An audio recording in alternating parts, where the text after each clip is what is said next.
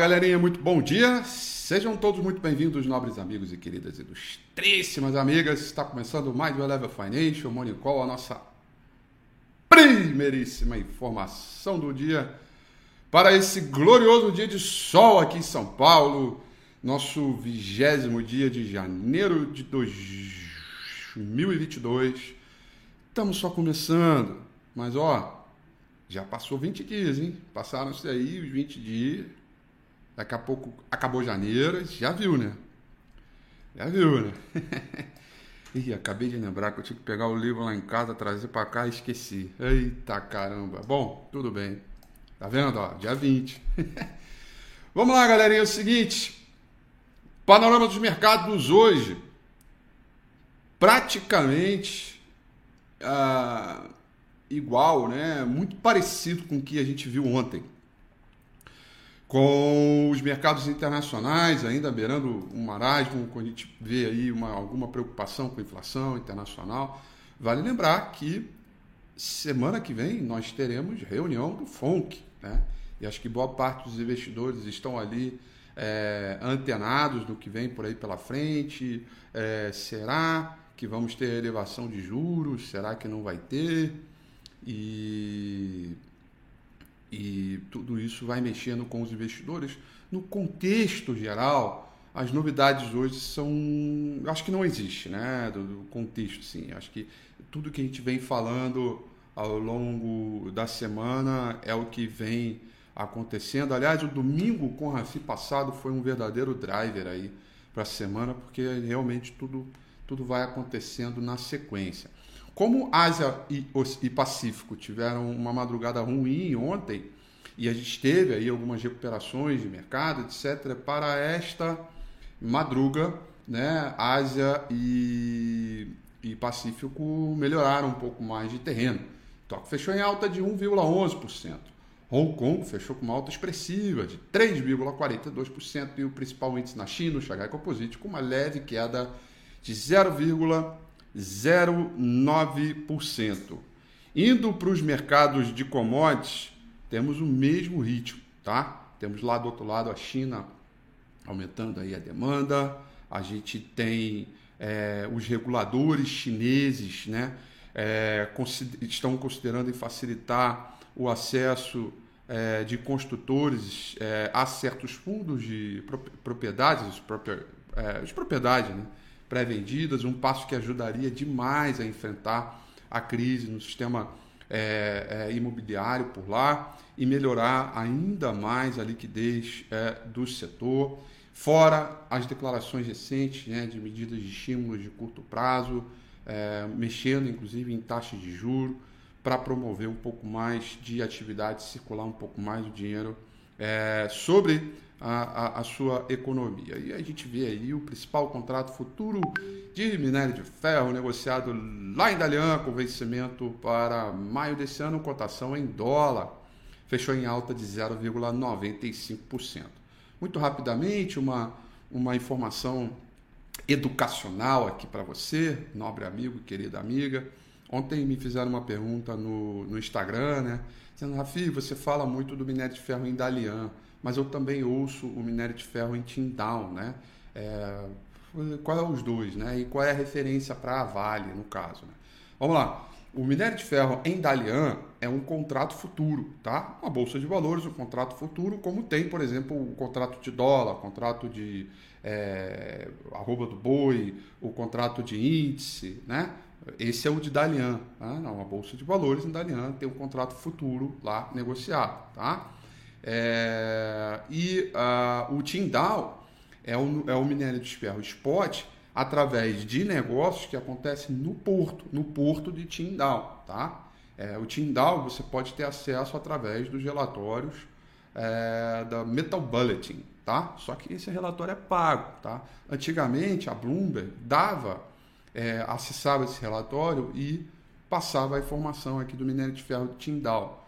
Hoje em dia ela cortou isso. Para você ter acesso é, a essa informação né, sem ter atraso de um dia, você tem que pagar, tá bom? Então eu mostro o contrato futuro porque é um pouco daquilo que a gente fala, né? É igual o Ibovespa com um contrato futuro de Ibovespa. Estão juntinhos ali, um cai, outro sobe, um cai, outro, o outro cai, um sobe, outro sobe, e assim vai, tá? Então, é, é mais para um registro de, de volume e liquidez, tá bom? Então, principal contrato. E aí, por que, que eu dou, boto em dólar? Tá? Eu boto em dólar porque o petróleo também está em dólar e, e aí por isso que é dolarizado, né? Principal contrato futuro negociado lá em Dalian com vencimento para maio do ano que vem, cotação em dólar, tá? É, por quê? Porque o petróleo também é em dólar, a gente faz as duas comparações dele normal, tá bom? Tá? Tá nada aqui é feito por acaso, nada, não invento as coisas, tá bom? Então subiu 0,95%, tá? Terceira alta consecutiva, segue num ritmo muito bacana. O petróleo, que subiu bem ontem, hoje acomoda um pouquinho mais, tá? Petróleo do tipo Brent sobe, cai 0,26, petróleo do tipo WTI vai caindo 0,20%. Há um desempenho misto entre as moedas de mercados é, emergentes, tá? É, e a gente e também vê os rendimentos dos treasuries recuando mesmo assim permanecem bem alto na semana devido às preocupações com inflação elevada e perspectiva de aumento de taxa de juros do Fed, que vai, eu acho que pode acontecer na próxima na próxima semana, tá? É, vamos ver os Europa, galerinha. Zoropa praticamente estável, tá? Ainda sem grandes novidades. Zoropa, Londres caindo 0,07, Paris caindo 0,06. Frankfurt na Alemanha subindo 0,23%, tá? Um ritmo um pouquinho bacana. Como eu disse para vocês, a gente não tem aí muitas é, é, algumas novidades. Certamente o mercado hoje está um pouco mais acomodado nesta parte da manhã do dia, porque está esperando um dado importante da agenda econômica, que são é, os novos pedidos de auxílio-desemprego, é, de, de, de seguro-desemprego, né? É, e os seguros e os dados consolidados de seguro-desemprego que sai tradicionalmente toda quinta-feira, tá? Então hoje, 10 horas e 30 minutos desta manhã, nós vamos conhecer os novos pedidos de seguro-desemprego seguro-desemprego nos Estados Unidos, é, seguido de panorama de negócios do Fed de Filadélfia e vendas de casas já existentes, tá? Todos esses dados vão sair às 10h30. Desculpa, vendas de casas já existentes e casas é, vai sair ao meio-dia, tá? Depois, uma hora da tarde, vamos conhecer os dados do estoque de petróleo, tá? É, e aí acaba aí os dados importantes que nós temos para a agenda econômica de hoje. Ou seja, um, um, um, um, um dia de pregão um pouco mais tranquilinho, tá? um pouco mais sossegado na abertura, mas deve agitar, deve sacudir a roseira conforme a gente for é, é, é, trabalhando e conhecendo os dados, principalmente desse de agenda econômica, tá bom? Bom, dito toda essa configuração e entendendo aí que os investidores é, estão voltando o seu foco para os lucros corporativos, que as altas estão modestas, ainda tentando entender né? Aí Biden ontem, Joe Biden, presidente dos Estados Unidos, ontem deu uma declaração meio esquisita, é, que não soou muito bem, é, falando de Rússia e Ucrânia, né, de, de, guerra, uma coisa que não quero entrar nesse assunto não, porque acho que ainda não, não, não, é o time, embora a gente só monitora um pouquinho, tá?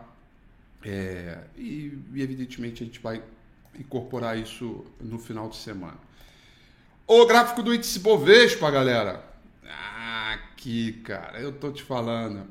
Eu vou dizer para vocês o seguinte, que a Fernando Tino, antes de ser uma gloriosa especialista da indústria de transforma, da, da indústria da transformação, né? Porque você, Fernando Tino, você sabe, né? Ela manda aprender e manda soltar na indústria de transformação do Brasil, tá?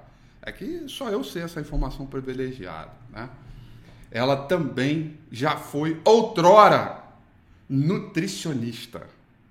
Tá certo? É, ela já foi em outro momento nutricionista. Sabe por quê?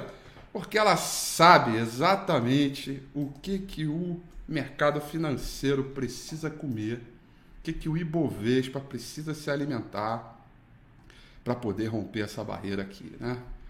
A gente vai devendo este rompimento aqui, uma verdadeira resistência, antigo suporte, vira resistência, uma região de bipolaridade. Temos aí algumas questões importantes é, para serem transformadas e, e, e, e rompidas aqui.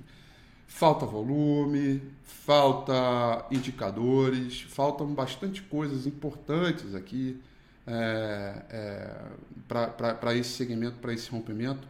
E falta o feijão com arroz que a senhorita gloriosa Fernando Tino nos declarou na nossa querida nutricionista de plantão para que o Ibovespa rompa essa resistência, provoca a figura de fundo duplo e abre um precedente bacana para tentar os 110 é, e os 111 mil pontos. As dificuldades no mercado continuam, né? Definitivamente a gente vem de uma recuperação dos 100 mil pontos, muito atrelada aos mercados de commodities, né? É, muito atrelada Petro, Vale e bancos comerciais, Itaú. Isso é o suficiente para fazer o mercado reagir. E ontem, é, os mercados, né, o mercado como um todo ouviu as minhas preces, né? Eu disse, olha, tá um pouco na hora do consumo varejo começar a andar, né? Estão bem atrasados, né? E esse repique, dando as condições um pouco mais favoráveis a esse movimento, pode permitir. E aí, boa parte dos movimentos de ontem foram, estavam atribuídos é, a consumo e varejo. Então, as minhas preces é, foram ouvidas, né?